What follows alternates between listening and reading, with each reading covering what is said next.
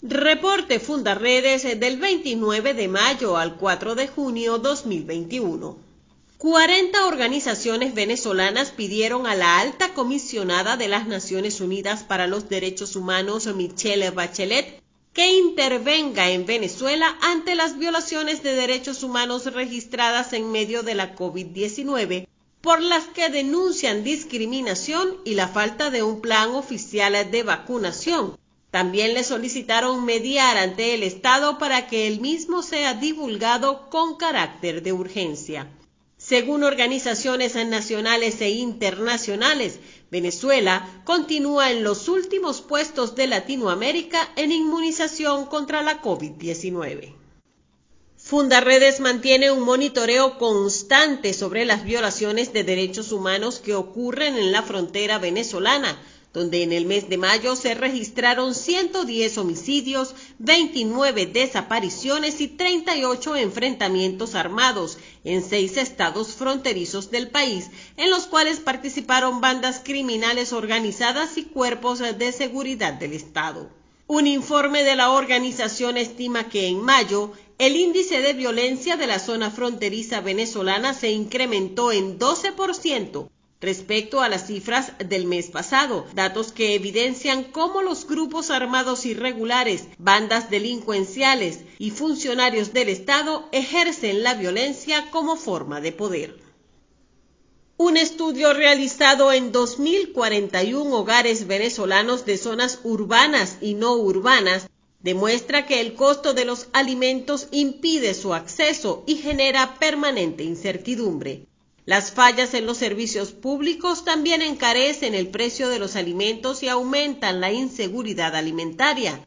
La familia venezolana ha sacrificado sus bienes y medios de vida para enfrentar el hambre y la inseguridad alimentaria que vulneran la salud y la vida de los integrantes de la familia.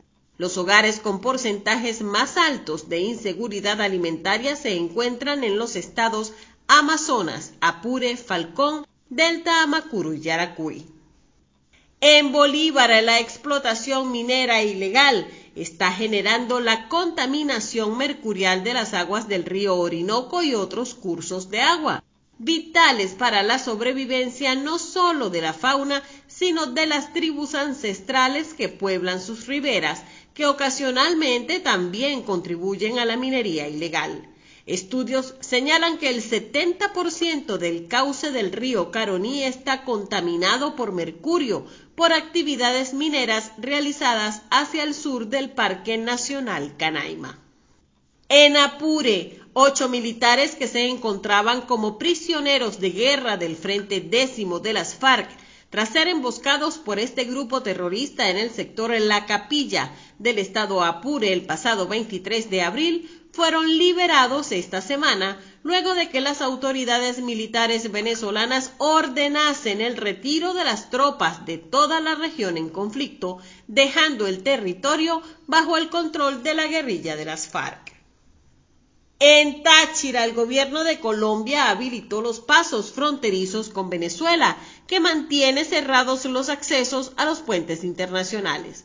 La decisión del gobierno colombiano activó nuevamente los flujos migratorios de quienes usan las vías del Táchira hacia Colombia para huir de la emergencia humanitaria compleja que agobia a Venezuela. Algunos venezolanos denunciaron que efectivos de la Guardia Nacional impiden el paso hacia Colombia de algunos ciudadanos que requieren atención médica. En Zulia, varios sujetos desconocidos, amparándose en la oscuridad, atacaron con armamento de alto calibre la sede del Cuerpo de Investigaciones Científicas, Penales y Criminalísticas en esa entidad y arrojaron un artefacto explosivo el cual no accionó.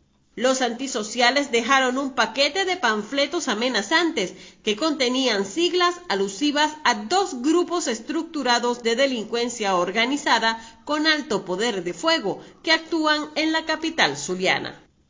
En Amazonas, los grupos armados irregulares controlan el paso de personas y mercancías, así como también el contrabando de combustible y de minerales derivados de la explotación minera, intereses por los cuales desplazan a las poblaciones indígenas a fin de hacerse con el control de las zonas y de los negocios ilegales.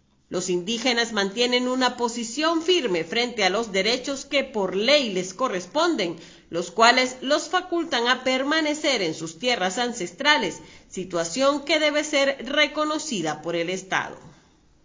Comparte, ayudemos a vencer la censura en Venezuela. Consulta esta y otras informaciones en nuestro portal www.fundaredes.org.